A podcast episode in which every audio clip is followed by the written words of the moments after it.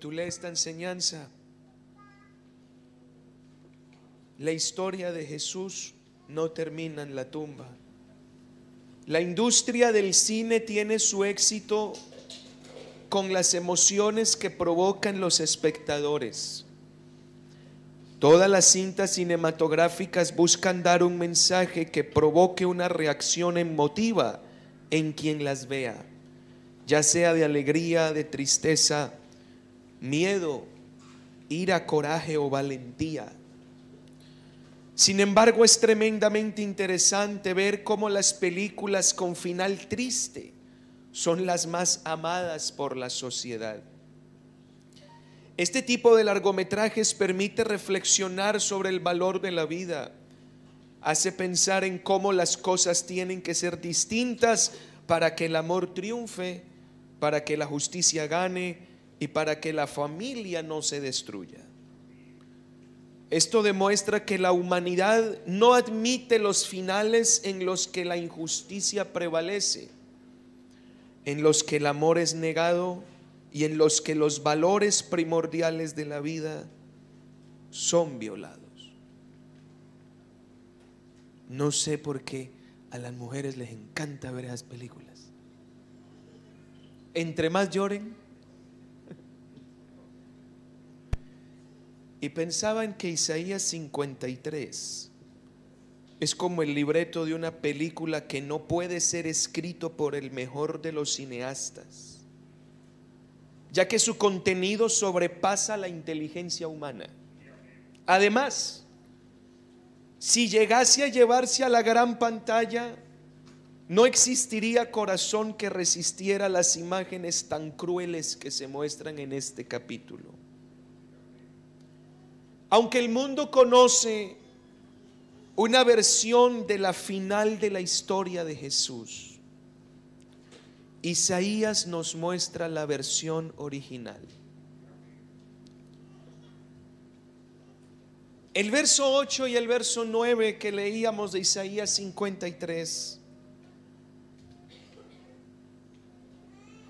nos muestra un aparente final injusto. Digo aparente porque ese no es el final. El verso 8 y 9 que leíamos ahora de Isaías 53, quiero leerlo en, la, en otra versión, la nueva traducción viviente que a la letra dice, al ser condenado injustamente se lo llevaron a nadie le importó que muriera sin descendientes, ni que le quitaran la vida a la mitad del camino. Pero lo hirieron de muerte por la rebelión de mi pueblo. Él no había hecho nada malo, jamás había engañado a nadie, pero fue enterrado como un criminal. Fue puesto en la tumba de un hombre rico. Lo que nos plantea Isaías es que la justicia humana es injusta. Si hay algo que el hombre siempre busca, es justicia. El hombre reclama justicia, pide justicia, pelea por justicia y hace valer la justicia como de lugar. Y si de pronto ve que los que tienen el poder de hacer justicia no lo hacen, el hombre toma justicia por su propia mano. La justicia garantiza el orden, el equilibrio en el mundo. Pero si no hay justicia, la sociedad está consumida, está condenada en sí misma. Pero lo que es curioso es que aunque el hombre pide justicia, el hombre no sabe aplicar justicia cuando tiene el poder para hacerlo. Esto es lo que nos muestra Isaías. El Señor Jesús es llevado frente a las cortes judiciales y aquellos líderes políticos con todo el conocimiento que tenían sobre leyes y la experiencia de gobierno, no supieron hacer diferencia entre el justo y el injusto. No supieron hacer diferencia entre el culpable y el inocente, entre el que merecía castigo y el que no. Basta con echar un vistazo a uno de los episodios de ese juicio. Marcos capítulo 15, del verso 9 en adelante, nos narra ese episodio en el que el gobernador romano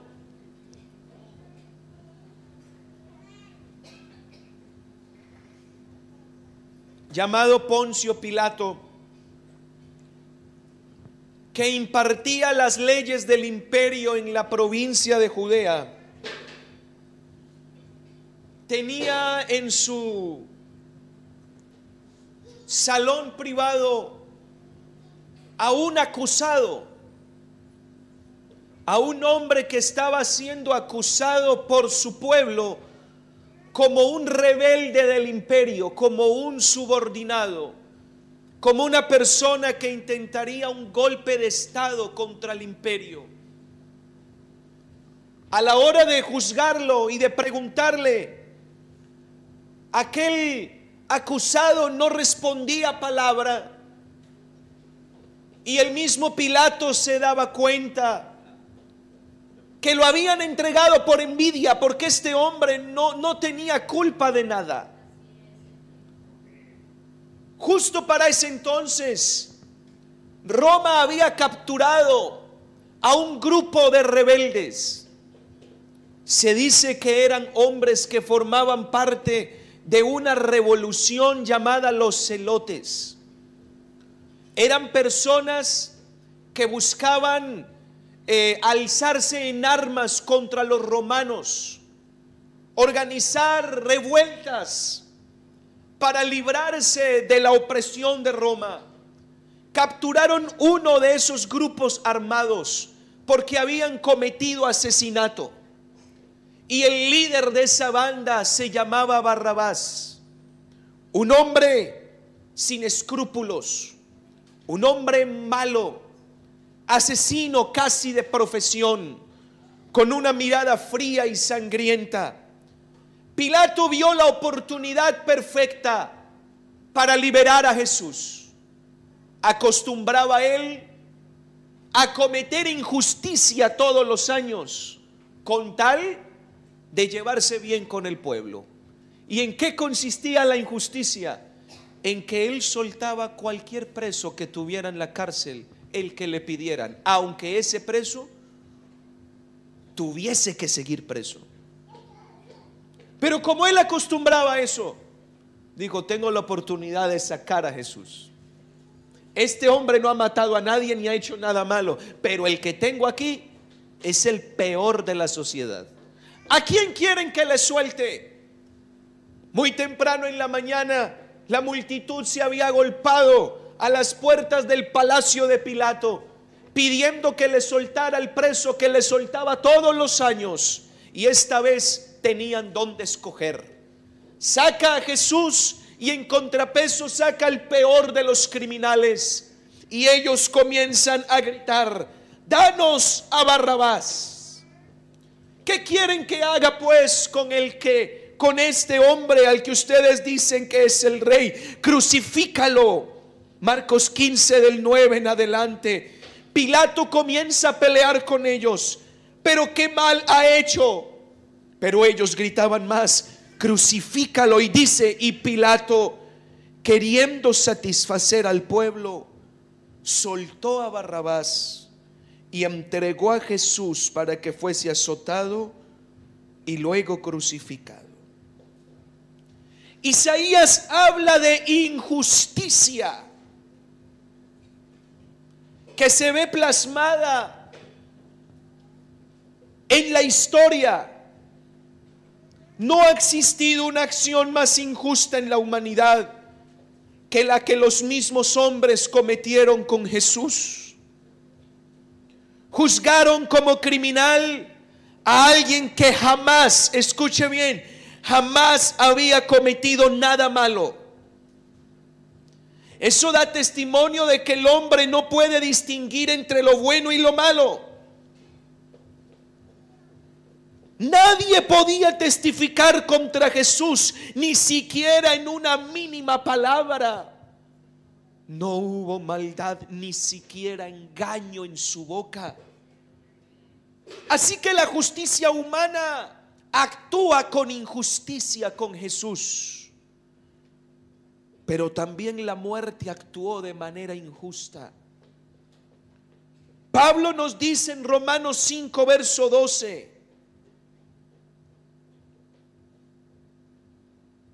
dejando claro la causa de la aparición del pecado. Dice que el pecado entró en el mundo por un hombre y por el pecado la muerte. La muerte pasó a todos los hombres porque todos pecaron. Otra versión dice, fue el ser humano el que introdujo el pecado en el mundo y con el pecado la muerte. Y como todos pecaron, de todos se adueñó la muerte. Esto indica que la muerte actúa con completa justicia cuando se adueña de la vida de alguien que ha pecado. La muerte es un juicio justo. La Biblia dice, el alma que pecare, esa morirá. Romanos 3, verso 23, Romanos 6, 23 dice que la paga del pecado es la muerte. Así que la muerte siempre ha actuado con justicia cuando toca la vida de un pecador. Pero Isaías nos habla de que Él es herido de muerte de manera injusta.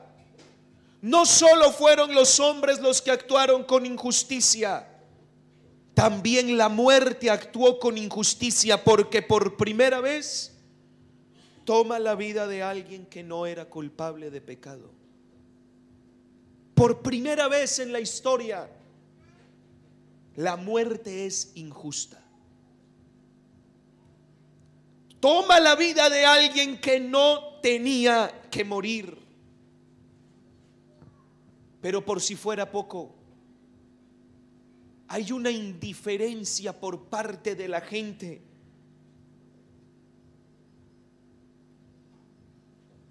Dice el verso 8, por cárcel y por juicio fue contado y su generación, ¿quién la contará? En la nueva traducción viviente dice, a nadie le importó que muriera sin descendientes, ni que le quitaran la vida a la mitad del camino. Eso habla de indiferencia. La indiferencia de la humanidad era tan tremenda que deja pasmado a Isaías, que parece estar viendo esta película en primera fila. No hubo un abogado que lo defendiera. No hubo un familiar que peleara por él. En ese juicio usted no ve ni a los hermanos de Jesús, ni tampoco ve a María por allí. No hubo alguien que recibiese un milagro de su parte para alegar en su defensa. ¿Dónde estaban los ciegos que él sanó?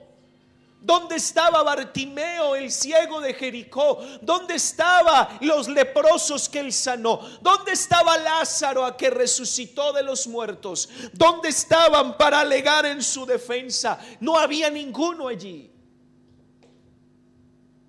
¿Dónde estaban los doce amigos íntimos que tuvo por tres años y medio? Para que al menos gritaran, suéltenlo porque es inocente. Nadie. Absolutamente nadie. El silencio de la humanidad fue la indiferencia más grande ante la más grande injusticia de la historia. Y parece que su final es el mismo del de todos los hombres. se nos plantea el verso 9. Se dispuso con los impíos en su sepultura. Verso 9 dice eso. Mas con los ricos fue en su muerte. Dice otra versión, fue enterrado como un criminal. La tumba. Quiero dar aquí un dato de pronto histórico para que ustedes entiendan un poco la persona crucificada no tenía derecho a un entierro formal. La persona que era crucificada era un desecho de la sociedad, no tenía siquiera derecho a ser velado, a ser llorado por sus familiares. No tenía derecho a un cementerio, lo tiraban a una fosa común. En el caso de Cristo, Hubo dos hombres que impidieron que Jesús terminara en una fosa común. Uno de ellos se llamó José de Arimatea, el otro se llamó Nicodemo. Ambos eran miembros del concilio y del Sanedrín que estaban allí cuando a Jesús lo condenaron, pero ellos no participaron de eso. Ellos fueron hasta Pilato para pedirles el cuerpo de Jesús pedir el cuerpo de un crucificado para enterrarlo era meterse en problemas con la ley. Porque ellos sabían que podían terminar muertos por querer darle honra al cuerpo de alguien que era un problema en la sociedad. Aún así, Nicodemo y José de Arimatea fueron corriendo todos los riesgos. Llegan hasta la oficina de Pilato y le tocan la puerta y le ruegan que le permita a ellos descolgar el cadáver de Cristo de la cruz ensangrentada y poderla llevar a una tumba y darle una sepultura honrosa a un hombre que el imperio consideraba un desecho. Pilato lo concede. José de Arimatea consigue unas sábanas nuevas, preparan unos ungüentos para embalsamar el cuerpo. Cuando lo bajan de la cruz, lo lavan, comienzan a echarle los ungüentos para evitar que el cuerpo se pudra. Lo envuelven en una sábana especial y su rostro lo envuelven en un sudario. Al lado de la montaña había un huerto, eso lo narra Juan. Y en ese huerto había una tumba. Era una cueva que estaba en la piedra. Esa tumba era nueva, era de la familia de José de Arimatea. Era para su familia, pero no había nadie en esa tumba. Y él regala esa tumba a Jesús. Estaba por empezar la Pascua. Cuando descuelgan el cuerpo de Cristo, hacen toda la ceremonia, allá lo meten y después de meterlo ruedan una piedra que para poderla colocar allí necesitan la fuerza de más de 20 hombres. La tumba parece el final de Jesús, el mismo final de todos el lugar donde todas las historias terminan, el sitio donde todas las acciones acaban, donde la grandeza o la pobreza de una persona deja de existir, donde el orgullo o la humildad se esfuman, donde se le coloca el punto final a la historia de todo ser viviente. Después de la tumba no se escribe nada más. Ahí terminó Jesús en la tumba, porque sí se murió. Hay quienes dicen que esto de la resurrección de Jesús es un cuento o es que no se murió. Si usted analiza médicamente lo que Cristo vivió, Cristo no se desmayó en la cruz, Cristo se murió de verdad, de verdad. Era un cadáver lo que había en la cruz. Un muerto terminó en la tumba pagando como el más vil de todos los criminales, colocando a los líderes religiosos y los soldados romanos como el punto final a una historia que les había causado tantos dolores de cabeza. Acabamos con Jesús lo metemos en la tumba y se acabó este problema para el imperio, se acaba este problema para los fariseos, se acaba este problema para los sacerdotes. Acabemos con este hombre que nos decía hipócritas a la luz del sol. Acabemos con este hombre que volcaba las mesas y las sillas en el templo. Acabemos con este hombre que hacía milagros en el día de reposo. Pongámosle punto final a esta historia. Inclusive uno de los discípulos de Jesús cuenta lo que pasó después de que lo entierran.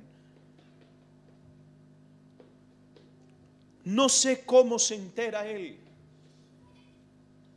pero parece que o tiene un amigo cercano a los sacerdotes o él estaba por allí. Lo cierto es que él escucha una conversación. Mateo 27, verso 62. Mire de lo que se entera este hombre. Mateo 27, verso 62. Al día siguiente, después de la preparación, se reunieron los principales sacerdotes y fariseos ante Pilato. Fueron hasta allá y le dijeron, Señor, es que nos acabamos de acordar, no caímos en cuenta en ese pequeño detalle, pero es que nos acabamos de acordar que aquel engañador dijo, viviendo aún.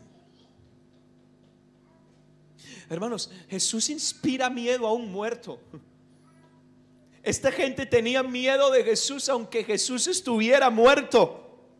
Nos acordamos que dijo, después de tres días resucitaré. Y como para, no, para no problemarnos más, ¿por qué no nos haces un favor? Mándanos una guardia que vigile el sepulcro por tres días, no sea que sus discípulos vengan, roben el cuerpo y digan que ha resucitado y el problema sea peor que el primero parece el punto final a una historia cruel.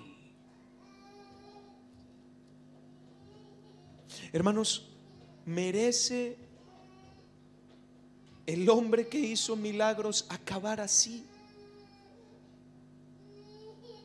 Merece el que multiplicó los panes y los peces acabar así. Pregúntele a usted a Jairo, al papá que le resucitaron una niña. Si Jairo estuviera acá, le preguntaría a Jairo, ¿crees tú que él merecía acabar así?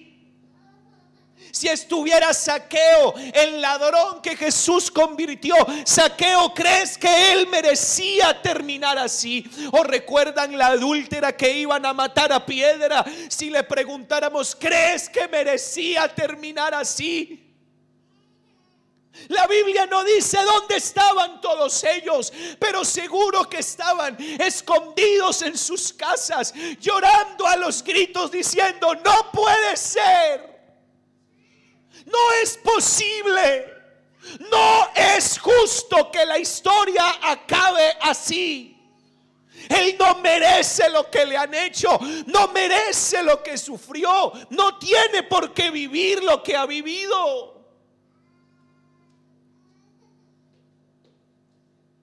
¿Se imagina usted al hombre del que Jesús sacó seis mil demonios?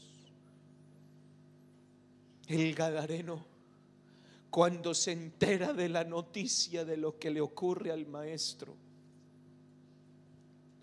me imagino que no lo puede creer. No puede ser que termine así. No puede ser. Y encima han colocado guardias porque nadie puede acercarse al sepulcro ni siquiera darle el último adiós. No puede ser. Los once discípulos están escondidos. No saben qué hacer. No entienden entre su mano izquierda y su mano derecha. Porque Jesús ha muerto como el peor de los criminales. Ellos se sienten perdidos. No encuentran el norte. Y están pensando cómo es posible que nuestro maestro acabe de esta manera. Es que no hay derecho. Y nosotros no podemos hacer nada porque si nos mostramos igual nos van a matar. No puede ser, no puede ser. Sin embargo, parece que Isaías está en la primera fila viendo la imagen cuando dice el verso 10 de Isaías 53 dice el versículo 10, y aquí es donde cambia la imagen. Y, parece que, que Isaías nota algo distinto, porque ese aparente punto final desastroso dice, Jehová quiso quebrantarlo. Isaías se da cuenta que todo esto fue un plan divino. La traducción al lenguaje actual dice, Dios quiso humillarlo y hacerlo sufrir. La nueva traducción viviente formaba parte del buen plan del Señor, aplastarlo y causarle dolor. La nueva Biblia viviente dice, sin embargo, fue Dios mismo el que decidió humillarlo y hacerlo sufrir hasta la agonía. La Dios habla hoy, dice, el Señor quiso oprimirlo con el sufrimiento. Otra versión dice, el Señor quiso quebrantarlo. Ese punto final tan, tan, tan desastroso, tan horrible, que aparentemente es injusto, era un plan. No fue una equivocación. Era un plan de Dios. No fue algo que a Dios se le salió de control. Hermano, Dios no pierde el control de nada. Ni de su vida Él ha perdido el control. Usted se puede sentir perdido, pero Él sigue estando sentado en el trono con todo el mando en las manos. Alabado sea el nombre del Señor. ¿Y de qué plan hablamos? Porque parece que todo esto era algo que estaba en la mente de Dios diseñado. ¿Y dónde nace este plan? Quiero que me acompañe a donde Dios dijo que este plan ocurriría. ¿Dónde Dios escribió esto? Génesis capítulo 3.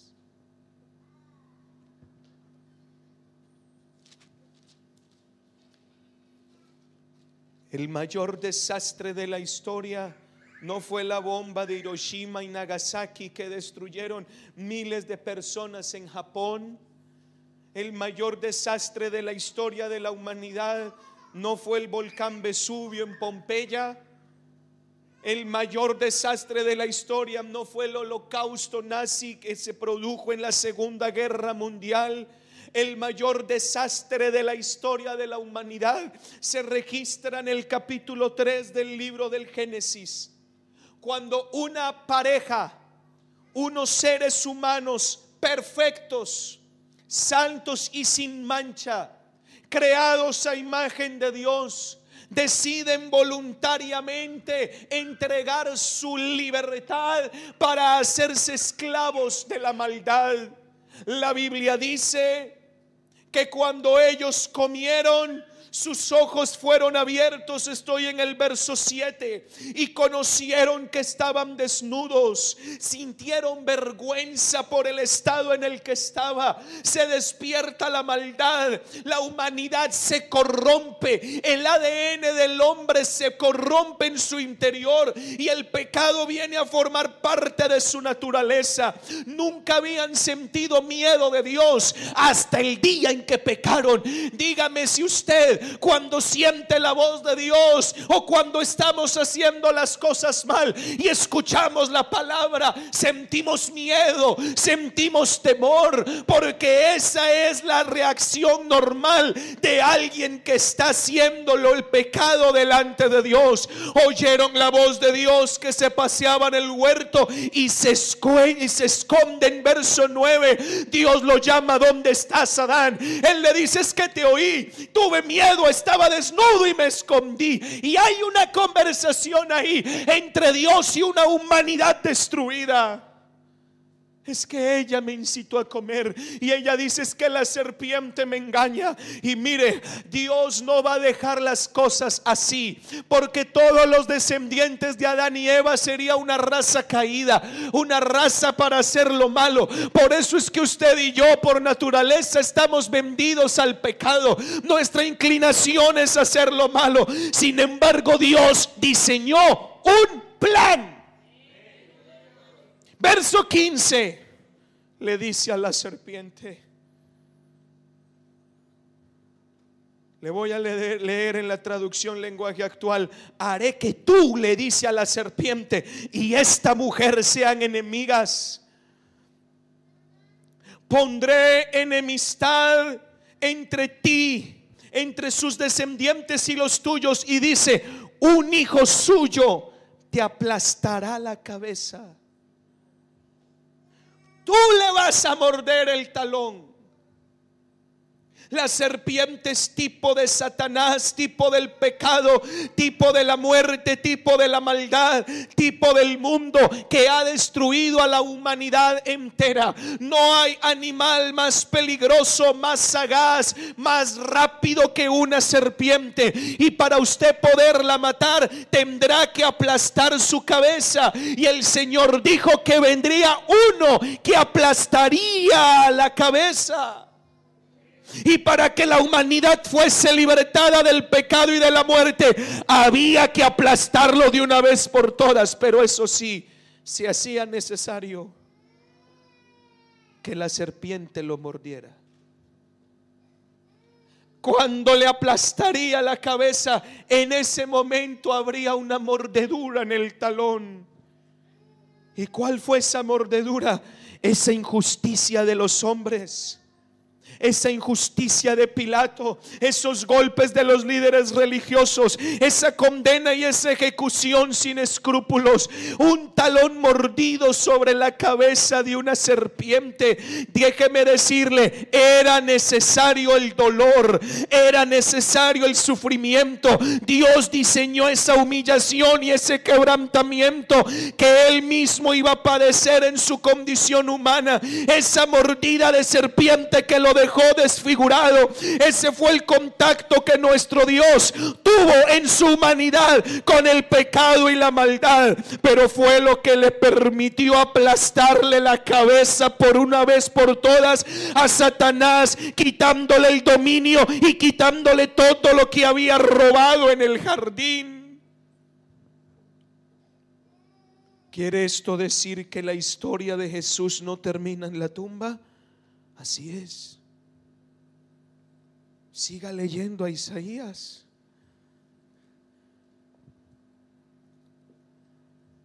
Isaías termina diciendo en el verso 10. Porque el verso 8 habla de una generación.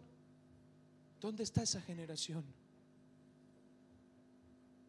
Ese hombre lo matan y no tuvo hijos dice en el verso 8 de Isaías 53, pero en el verso 10,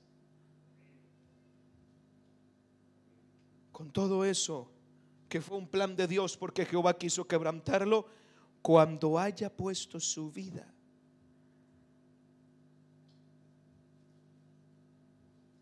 Miren esto, hermanos. El final de la historia no es lo que parece ser. Al contrario, es el inicio de una nueva etapa para toda la humanidad. Y quiero entregarle ese mensaje a usted con el corazón. El Jesús que muere y es sepultado no desaparece en absoluto.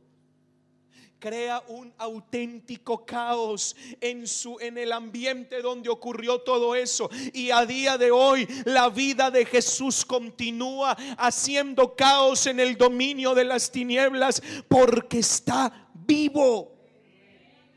Jehová quiso quebrantarlo. Pero escuche, cuando haya puesto su vida en expiación, verá linaje, vivirá por largos días y la voluntad de Jehová en su mano se va a prosperar. ¿Cómo puede alguien ver descendientes después de muerto? ¿Cómo puede alguien vivir por largos días después de muerto? ¿Cómo puede alguien hacer la voluntad de Dios después de muerto? Es que lo que no se hace vivo no se hace muerto. Pero la muerte,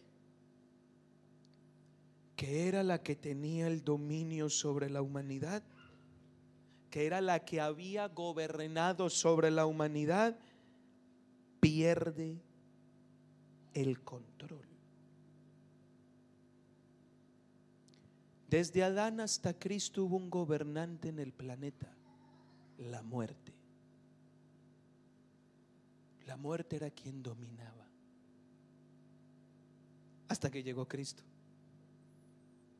Parece que, que, Isaías dice, yo no quiero ver más, no quiero terminar. Está en la tumba de manera injusta, pero como que un ángel le toca al hombre y le dice, mire la siguiente escena porque aquí no termina. Hay tres mujeres que se están acercando con otros ungüentos para intentar embalsamar el cuerpo. El primer día de la semana era muy oscuro y estaban hablando entre ellas. Quieren ir a tocar el cuerpo del Señor, hacer algo por Él ahora que está en esta situación. Pero vienen con una inquietud. ¿Quién nos va a remover la piedra? Es el punto final de la historia para muchos. ¿Quién nos va a remover la piedra?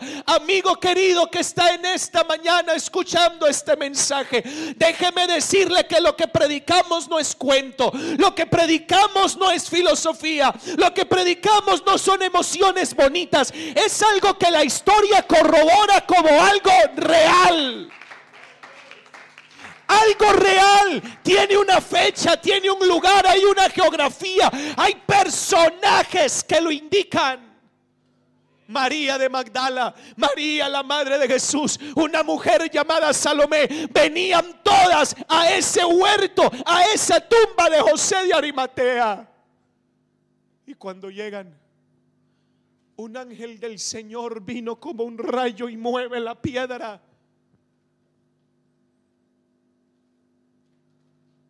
La piedra está removida. ¿Quién llegó?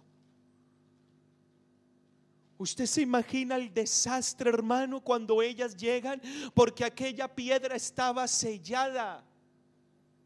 ¿Sabe qué significa eso? Que habían cuerdas en la piedra con el sello de cera de Roma, del imperio. Y si ese sello se rompía, la persona que lo rompía moría. Era un delito de muerte contra el imperio.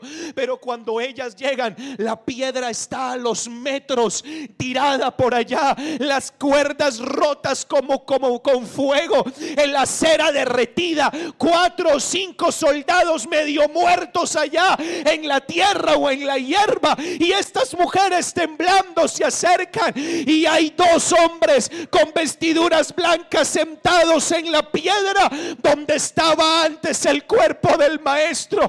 Y les dice una pregunta que a mí me martilla el corazón y quisiera repetirla en esta mañana. ¿Por qué buscáis entre los muertos al que está vivo?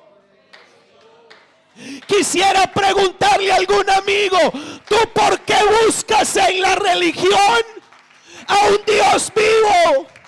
¿Por qué buscas en, en, los placeres a un Dios vivo? No está aquí. ¿Y sabe? ¿Sabe por qué la piedra se removió? La piedra no se removió para que Jesús saliera. Cuando la piedra se removió, ya Jesús no estaba ahí. Jesús no necesitaba quitar la piedra para salir de la tumba. Pero si Él sale de la tumba y la piedra no está abierta, ¿cómo confirmamos que está vivo?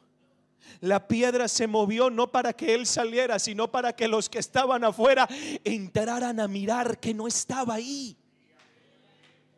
Y cuando ellos ven la situación, la única manera de entender que el cuerpo no había sido robado era lo que pasó con las sábanas. Hermanos, aquí hay datos espectaculares que quiero mostrarles. La Biblia dice que cuando ellos llegaron, encontraron las sábanas y el sudario doblado envuelto en un lugar aparte. Pero resulta que la única manera de entender que el cuerpo no había sido robado era que Jesús pasase por entre la sábana.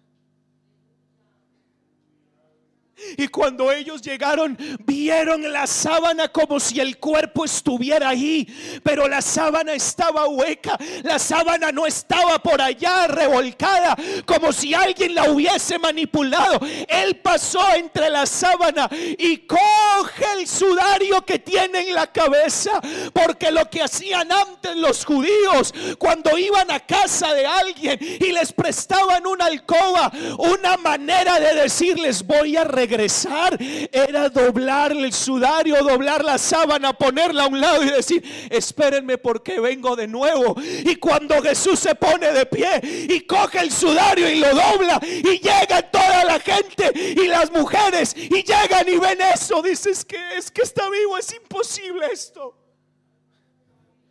La historia no termina ahí. Se van corriendo como locas hasta que llegan a donde están los discípulos. Está vivo. Lo hemos visto resucitado. El sudario está envuelto en un lugar aparte. Las sábanas están limpias.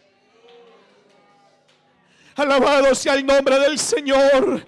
La muerte perdió el control cuando Cristo vuelve a la vida. Y déjeme decirle que ahora quien gobierna el mundo es la vida eterna de Jesucristo. Por eso es que hoy me enorgullece decirles, hermanos,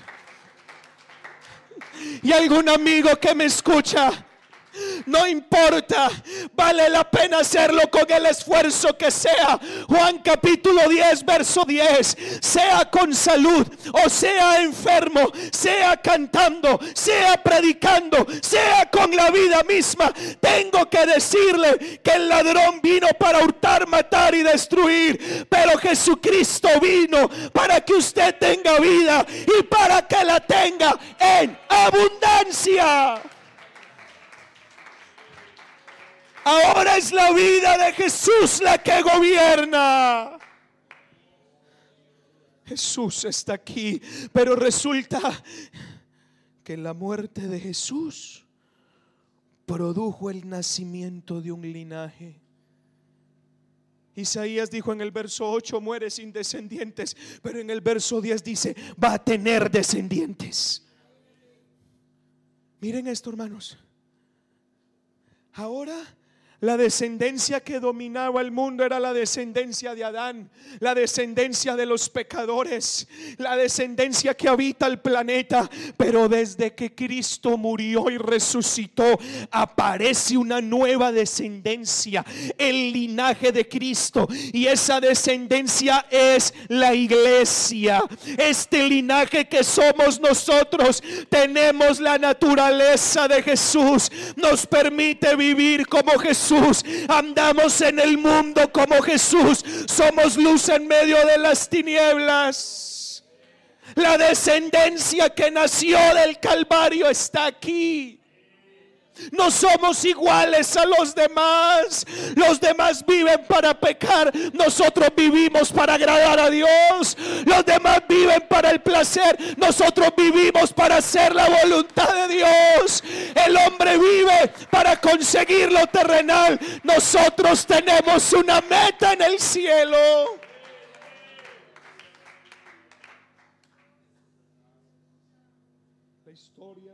Terminó allí, la iglesia nació.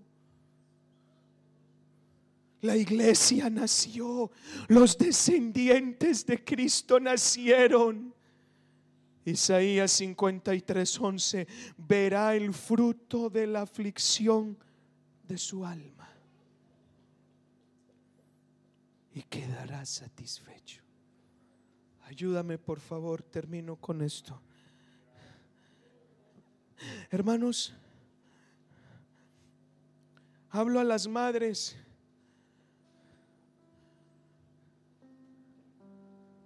que saben lo que duele dar a luz un niño. Algunas pasaron más trabajo que otras. Gritos, mucho dolor, horas de parto quizá, algunas con intervención quirúrgica, pero recuerda el momento en que ese bebé o esa bebé salió. A usted se le olvidó que estaba sangrando. A usted se le olvidó que le dolía. Cuando se la ponen en el pecho, usted ya no sentía dolor. Usted mamá decía, vale la pena. Hermanos, ¿sabe cuándo Cristo dijo, valió la pena mi dolor? Valió la pena mi dolor. Valió la pena parir la justicia. Valió la pena. ¿Sabe cuándo? Cuando a usted que era culpable, le quitaron el rótulo de culpable y le pusieron un rótulo inocente.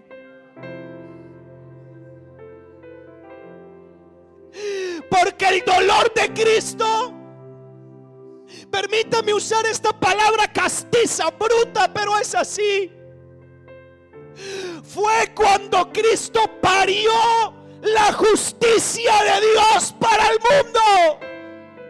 Todos estábamos condenados, pero el dolor de Cristo era como si la justicia comenzara a pujar, como si la justicia comenzara a gritar, los voy a declarar inocentes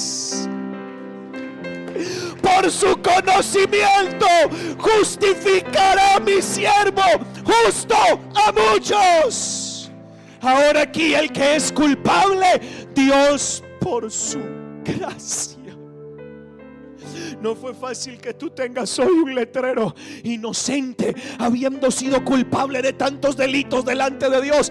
Hoy Él te mira sin nada limpio. No hay cuentas.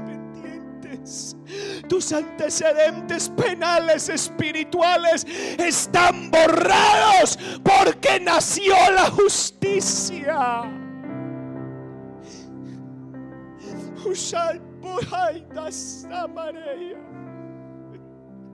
Justificados pues por la fe, tenemos paz para con Dios. No hay nada más lindo que tener el corazón en paz con Dios.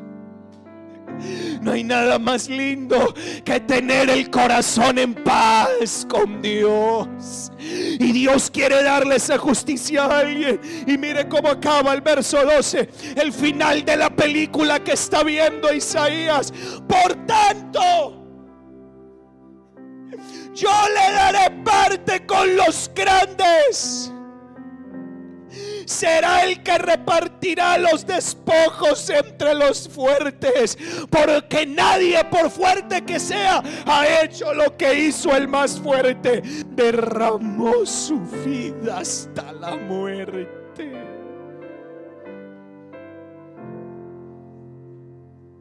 Esa expresión de Isaías está hablando de que el que murió como criminal y fue enterrado como un hombre más está vivo. Está metido en nuestra sociedad. Está metido en nuestra historia. Hermano que me escucha, ese que murió como criminal está aquí. Aquí entre las sillas, está aquí. Ese que escupieron como el más vil de todos los criminales está aquí. Dejó la tumba vacía. No lo han encontrado. Han hecho cantidad de hipótesis sobre su desaparición. Pero está vivo, está aquí. Y déjeme decirle algo más. Cuando vio a sus discípulos, Mateo 28, 18. Qué lindo esto, hermanos.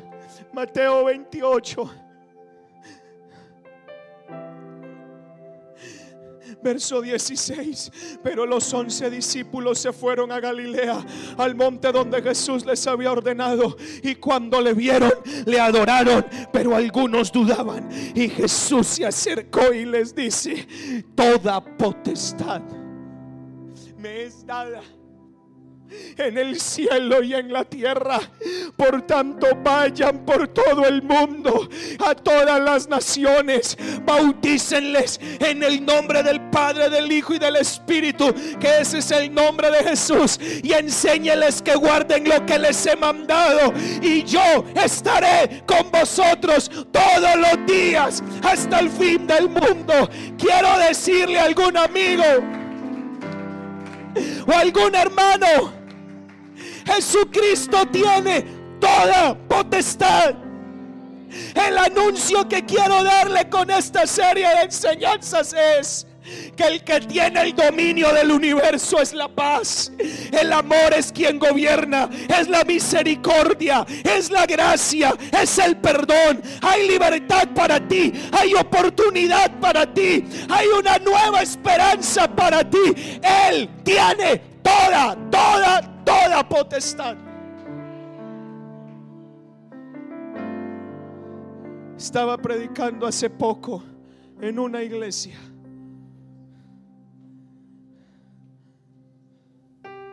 Y terminada la enseñanza, oraba por un joven. Cuando una chica se acercó donde yo estaba y se me tiró casi a los pies pidiendo mi auxilio. Yo no sabía lo que le ocurría a la joven, pero yo estaba ocupado orando por el muchacho. Cuando la chica comienza a tener unas reacciones extrañas, comprendí que estaba siendo atormentada por algún espíritu malo. La chica no podía ser libre. ¿Quién sabe cuánto tiempo llevaba lidiando con eso? ¿Quién sabe cuánto tiempo llevaba lidiando con esa atadura, con ese pensamiento? Pero es que hay una noticia, toda potestad me es dada. Cuando ese demonio salió, la chica inmediatamente comenzó a hablar en otras lenguas. No importa importa el tamaño de la, de, la atadura, no me importa el tamaño del demonio, no me importa el tamaño del pecado. Jesucristo tiene toda potestad. Y el final de la película es que Él regresa otra vez a llevarse su linaje con Él. Pónganse de pie, por favor.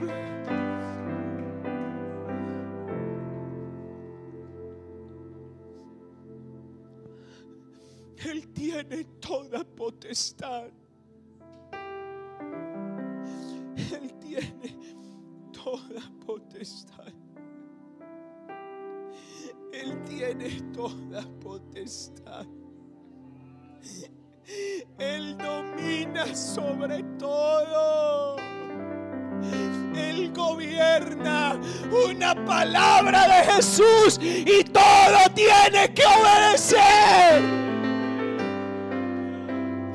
Una palabra de Jesús y toda rodilla tiene que doblegarse. Y toda lengua confesará que Jesucristo es el Señor para gloria de Dios.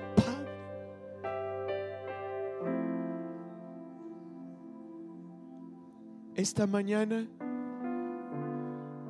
es una mañana de libertad. Es una mañana de libertad. He rogado al Señor que la unción viaje y caiga sobre algún yugo de alguien. A lo mejor hay alguien aquí que no puede salir de algo, que no puede abandonar algo, que siente que ya no puede. Jesús está vivo, tan vivo que se puede sentir está aquí. Escuche, tan cierto como el aire que respiro,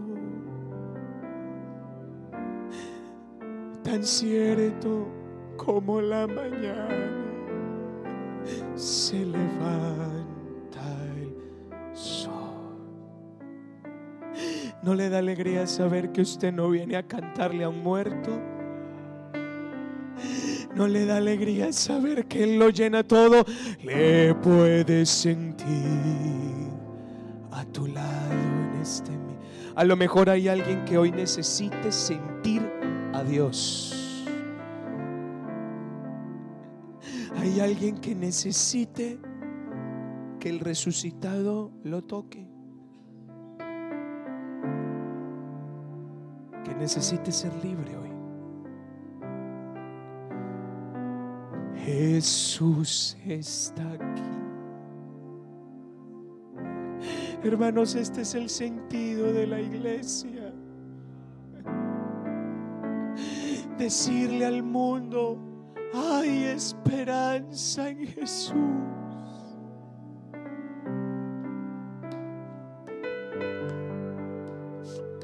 ¿Por qué cree que hacemos estos cultos misioneros?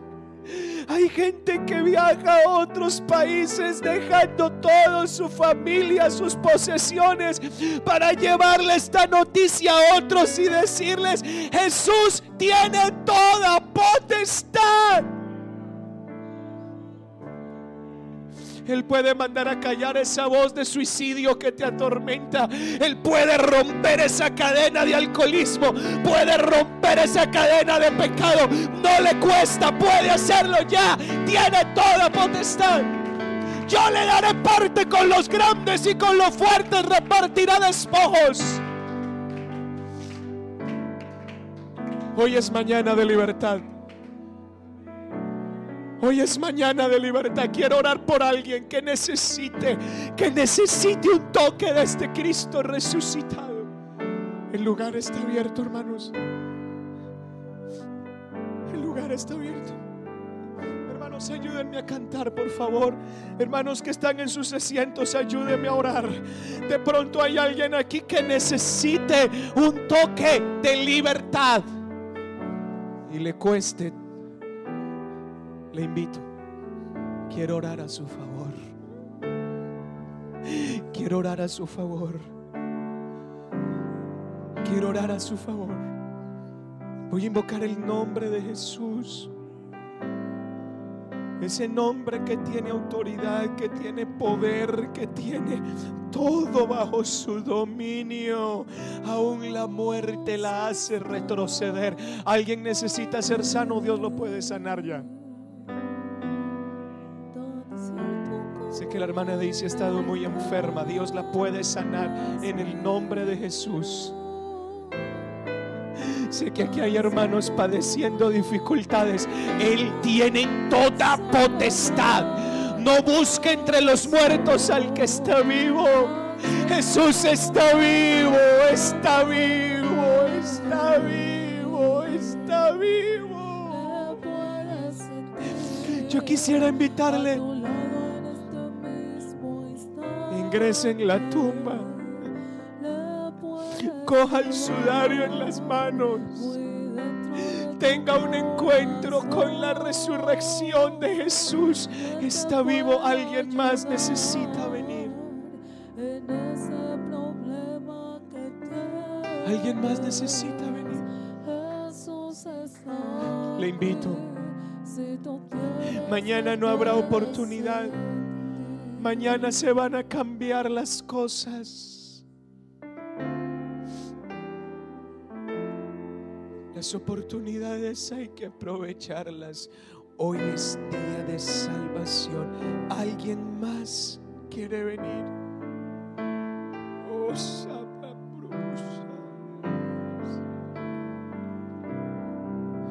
Hay un ambiente, hermano, de mucha ternura en el espíritu. Hay un ambiente, hermanos, de, quietud. Hay un ambiente de serenidad en el que Dios quiere abrazar el corazón herido. Le invito, la historia no acaba en la tumba, tú la sigues escribiendo porque está en ti. Ven, acércate, quiero orar por ti, joven, hermano, hermana. Acércate, quiero orar. Iglesia Pentecostal Unida en Europa. Calle Suiza, número 23, Alcalá de Henares.